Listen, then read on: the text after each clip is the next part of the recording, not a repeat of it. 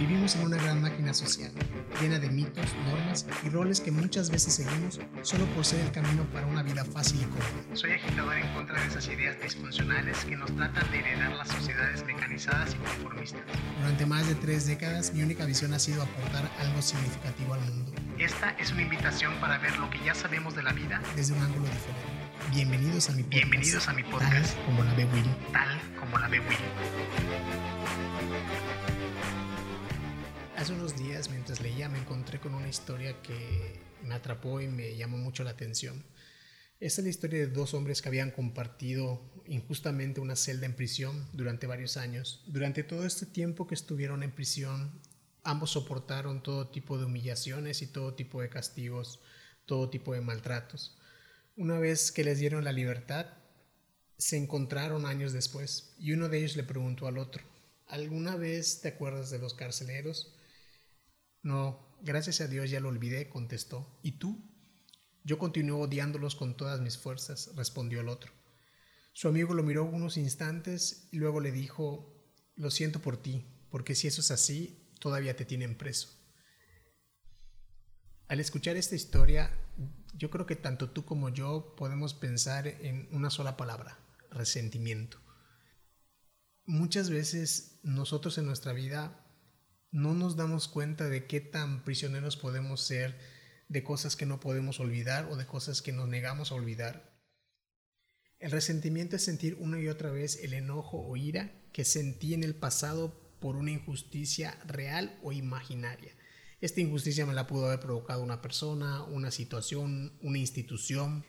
Es algo que pudiera parecer natural en los seres humanos porque tiene como base un sentimiento, una emoción que todos experimentamos. El resentimiento es un enojo no expresado. O a lo mejor sí se expresa, pero no se expresa con la intensidad que uno quisiera. Y conforme van pasando los años, lo experimento como si fuera la primera vez, lo experimento con la misma intensidad. Y esto va haciendo que cada día que yo me sienta víctima o yo recuerde esa injusticia, volver a sentir eh, ese dolor y esa humillación el resentimiento tiene un proceso para generarse como tal. Podemos imaginar a una persona en su infancia y esta persona puede venir de un hogar donde, donde las normas y las reglas son agresivas, los castigos son desoladores para un niño de su edad. Estoy hablando de los castigos que son exagerados, que son irracionales. No hablo de esos castigos que buscan educar, ¿no? sino de esos castigos que buscan dejar en claro quién tiene el poder y quién tiene la fuerza. La imagen más clásica que podemos tener es imaginar a un padre o una madre regresar de su trabajo cansados de la jornada laboral, llegan a casa con cansancio y molestia y se encuentran con que en casa alguno de sus hijos o de sus hijas han hecho algo indebido. Cuando ellos llegan al momento de reprender a, a este niño, encuentran el momento ideal para descargar su coraje con una persona físicamente débil y mentalmente más sensible. Cuando digo que mentalmente es, tiene más sensibilidad o es más sensible, no me refiero a una debilidad, me refiero únicamente a una sensibilidad. Los niños tienen una capacidad más amplia y más libre de sentir emociones. Sin los mecanismos de defensa de un adulto, pueden sentir dolor, pueden sentir miedo. Por lo general, las personas amargadas presentan un patrón de abuso físico, verbal y psicológico. Y su patrón es que buscan personas indefensas por la naturaleza de su edad, ya sean niños, personas de la tercera edad. Este daño continuo genera la idea de que somos víctimas de una injusticia y debemos defendernos o hacer que alguien pague por esto. Al inicio queremos que quien nos hizo daño sea la persona que pague. Nos volvemos rumiantes de ideas negativas basadas en venganza, vamos acumulando enojo que no le contamos a nadie y cuando alguien lo descubre se da cuenta de que vivimos enojados, lo negamos para ocultar y ese enojo se convierte en resentimiento. Hay gente viviendo algo que yo llamo amargura crónica. Esta amargura crónica busca constantemente tener el poder sobre alguien. Esta forma de vivir genera pensamientos irracionales que se vuelven la base del resentimiento. Ya no solo estamos sintiendo emociones tóxicas que nos van a alimentar, y nos van a ir diciendo, vuélvelo a sentir, nos vamos programando para decir, eh, alguien tiene que pagar, eh, me tengo que desquitar, eh, esta persona es igual a, a tal porque debo confiar. Los pensamientos irracionales más comunes que podemos encontrar en personas resentidas es no importa qué tan buena sea mi idea, no voy a lograrlo. No importa que nos digan qué tan buenos somos, se puede tomar solo como una burla, La gente se está burlando de nosotros porque nos ve débiles. Entonces podemos entender que el resentimiento es un modo de inseguridad y por esto también genera el síndrome del impostor. El resentimiento puede hacer que cometamos muchos errores a la hora de tener un emprendimiento, de querer empezar algo por nuestro propio pie, nuestra propia mano. El resentimiento también hace que nos creemos expectativas irracionales. Creemos que todos nos deben amar tal y como somos, deben portarse bien y tratarnos bien todo el tiempo. Si algo no les agrada de nosotros, pues los que pueden cambiar son ellos. Esta es una manera mediocre de pensar que somos buenos. El resentimiento pone la idea firme de que vivir jodiendo a los demás nos hace creer que somos más chingones y todo mundo busca ser el más chingón. Joder a alguien ya es sinónimo de tener agilidad mental, de ser inteligente, de hacer un buen negocio. Empezamos a pensar que el trabajo duro y una vida correcta y tratar a la gente con justicia y con empatía, pues es una pérdida de tiempo, no recibes nada a cambio por eso. En cambio, cuando la persona resentida jode a alguien, siente que se está llevando algo con alevosía, con ventaja, pero los procesa como si fuera una victoria, como si fuera un éxito en su vida. Esa es la idea estúpida que podemos generar alrededor de la chingonería de joder ¿no? a los demás. Otro rasgo muy común que, que alimenta mucho nuestra ira es el hecho de decir yo no sé, yo no sé olvidar. Tengo una buena memoria, por eso no hay manera de que yo perdone nada, porque me acuerdo perfectamente bien quién me hizo, qué me hizo, cuándo me hizo. Y siempre hay gente con buenas intenciones pero nosotros no sabemos confiar en ellos porque somos resentidos, porque tenemos enojo. El resentimiento no solamente es algo de decir, ok, me acordé y me duele, ok, no puedo olvidar esto, sino que también tiene una repercusión en nuestro presente, porque genera ideas de que siempre hay alguien con más talento que nosotros, hay personas más atractivas y más competentes esperando ocupar nuestro lugar con nuestra pareja, en nuestro trabajo, el resentimiento es obviamente un gatillador de celos potenciales increíble porque como siempre estamos pensando que hay una persona más atractiva que busca lo que nosotros tenemos o que le pueden hacer caso, le pueden dar más atención que a nosotros, se vuelve una situación donde empezamos a sentir esa envidia de no dejar que los demás resalten. Una persona nos puede dañar y nosotros creamos dependencia a esa persona porque necesitamos desquitarnos, necesitamos vengarnos de esta persona. Entonces tenemos que depender de ella, tenemos que estar cerca de ella para poder lograr esta idea, ¿no?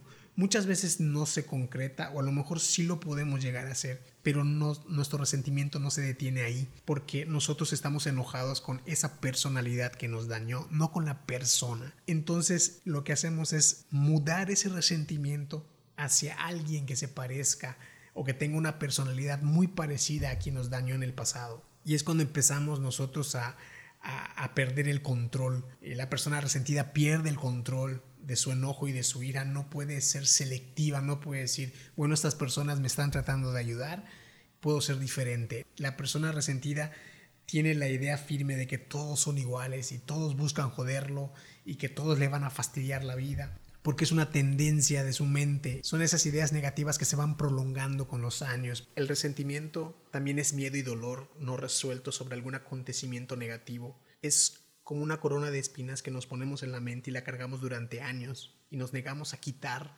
por la necesidad de no saber olvidar, de no querer olvidar. El rencor es un sentimiento de enfado profundo y persistente, y esto es lo que prolonga nuestro sufrimiento mental, emocional y espiritual, que lo retenemos en nuestra vida el resentimiento empieza con una dependencia hacia la persona que ha hecho el daño.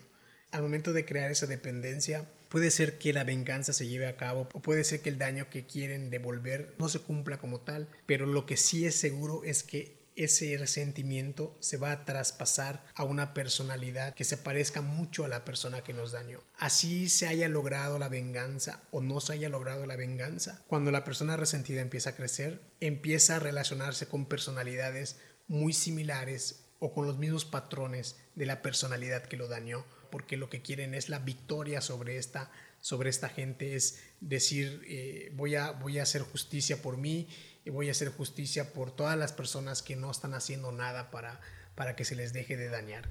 A veces ya no es importante para ellos eh, con quién están enojados ni quién provocó el daño.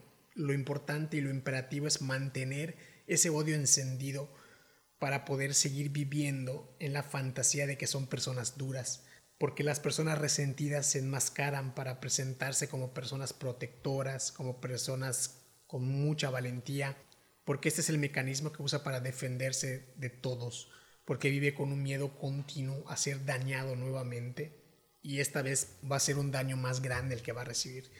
Usa la valentía como una máscara, da la apariencia de que es valiente, pero en realidad solo es un defecto de personalidad que le impide avanzar, que le impide enfrentar la vida tal cual es.